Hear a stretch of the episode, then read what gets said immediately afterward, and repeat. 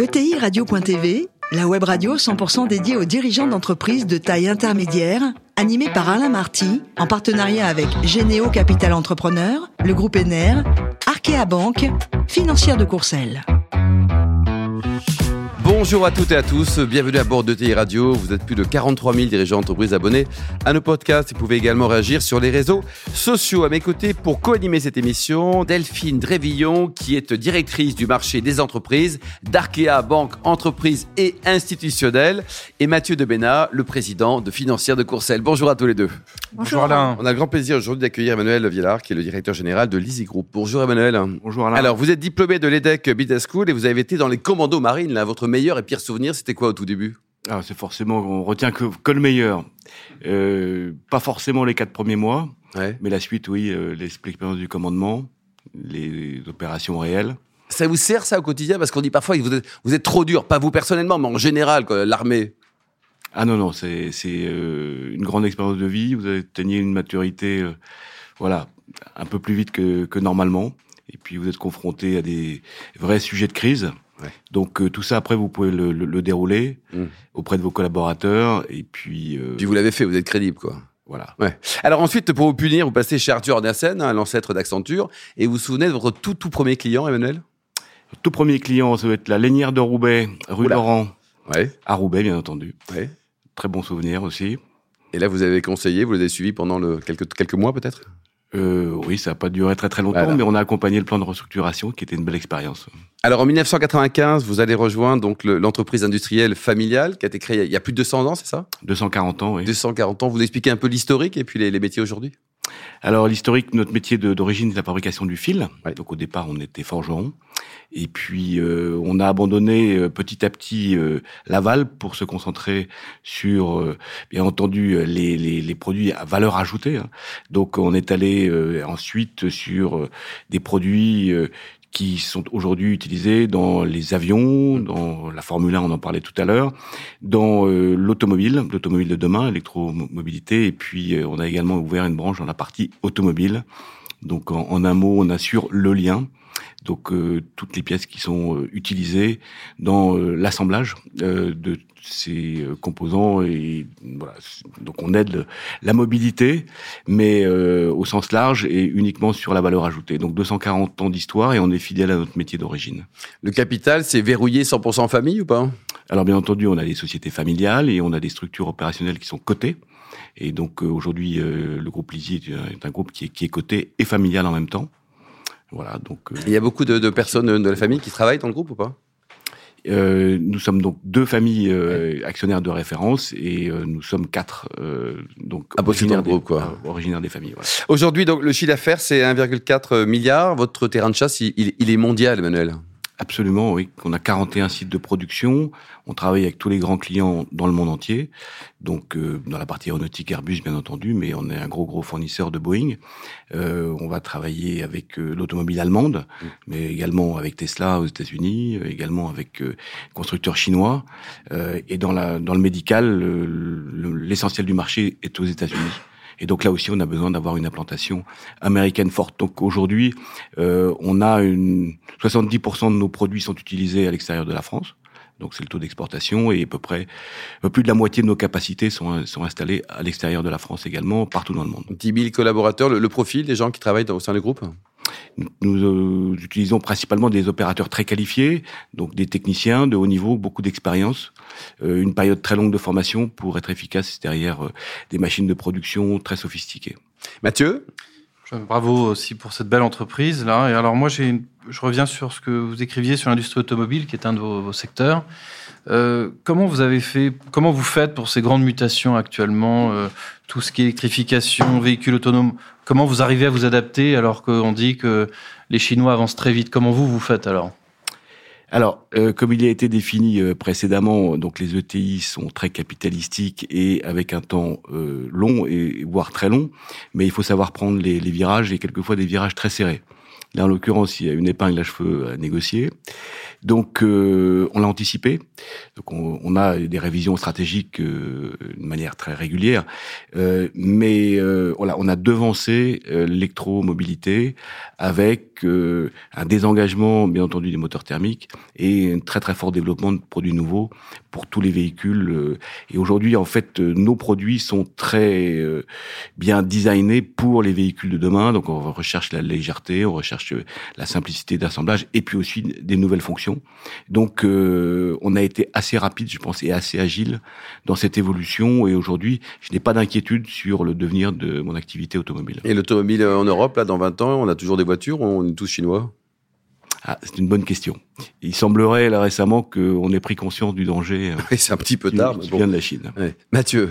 Alors j'ai regardé votre rapport euh, annuel et le premier semestre en particulier. Euh, vous parlez des, des, problématiques de recrutement dans votre secteur et en particulier des rotations de main d'œuvre. Mmh. Comment vous faites pour attirer euh, tous ces talents finalement dans votre groupe aujourd'hui? Il n'y a pas que les consultants effectivement qui tournent. Il y a également les opérateurs euh, techniques qualifiés. Euh, donc euh, il y a une très forte compétition. Et puis, euh, bien au sortir de la crise du Covid, euh, on a vu que on avait de grandes difficultés de recrutement. Donc euh, on travaille beaucoup sur la QVT, la qualité de vie au travail. On a des usines qui sont très modernes et avec une ambiance de production qui est plus du tout l'entreprise des années même 80-90. et ensuite la recherche de sens pour les jeunes sur une entreprise familiale de long terme avec des vrais produits, eh bien, elle est quasi naturelle. Donc euh, voilà, on va travailler beaucoup sur ces sujets-là et on souhaite garder euh, nos opérateurs les plus performants. Donc on essaie de les intéresser.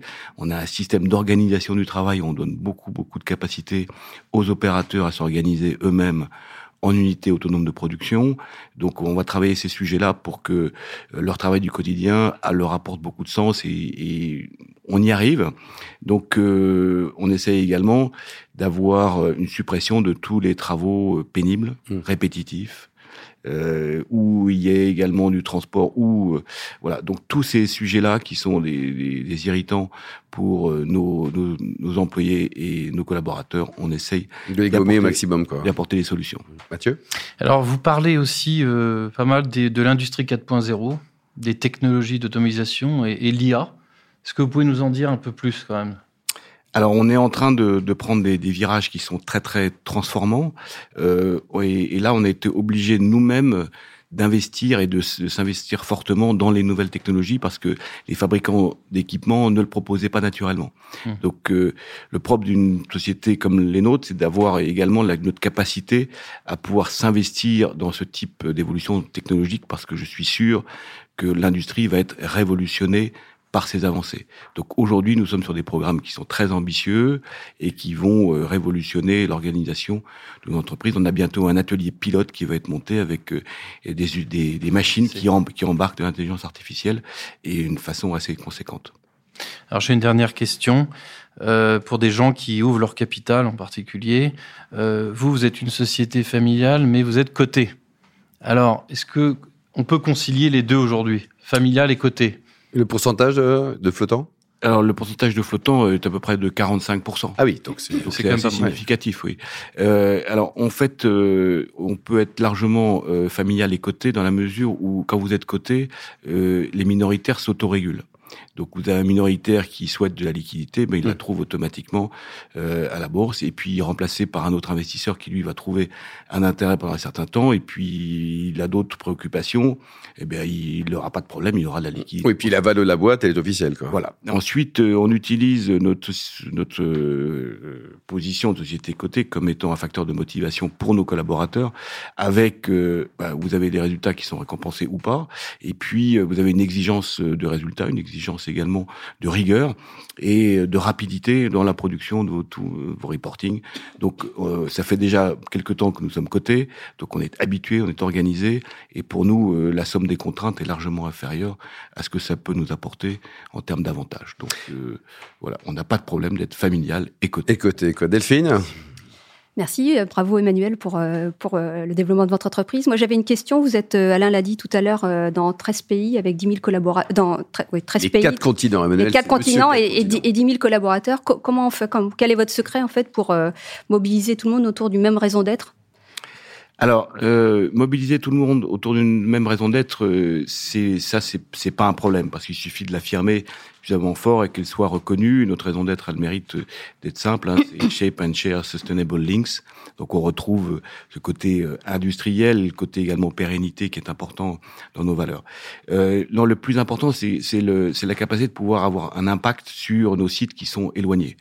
Et moi, j'estime que au-delà de, de, de 5 heures d'avion et 3 heures de décalage, vous, vous gérez plus. Donc euh, vous êtes euh, comme euh, le roi d'Angleterre qui vient de passer en bas là. Donc vous venez couper les rubans, les rubans et puis c'est à peu près tout. Donc il faut être organisé pour que vos relais locaux, vos relais dans les pays puissent avoir cet esprit qui, qui perdure. Et par ailleurs, on fait également former nos collaborateurs et nos cadres en particulier. On les fait venir au siège de manière régulière. On a une université interne.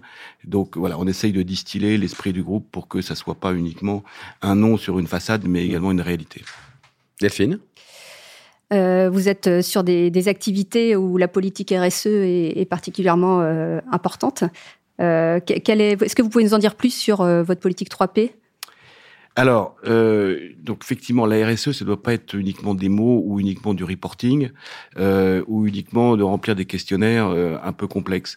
Donc, ça doit être une réalité. Donc, on essaye nous à la fois de conjuguer des vrais sujets de terrain euh, pratico-pratiques euh, ensuite, on est énergivore, donc euh, moi faire des économies d'énergie, ça m'intéresse, et euh, c'est également un facteur de compétitivité. Et enfin, pour nos collaborateurs, c'est également très important. Alors, on va contribuer avec nos produits à améliorer l'application chez nos clients. Donc, on a deux secteurs sur trois qui sont très carbonés. Donc là aussi, on a une capacité de pouvoir apporter une vraie innovation euh, dans le sens de la RSE et dans le sens euh, de la, de la taxonomie. Ensuite, on a décliné toutes nos actions sur les trois P, donc euh, c'est People, Planet, Profit.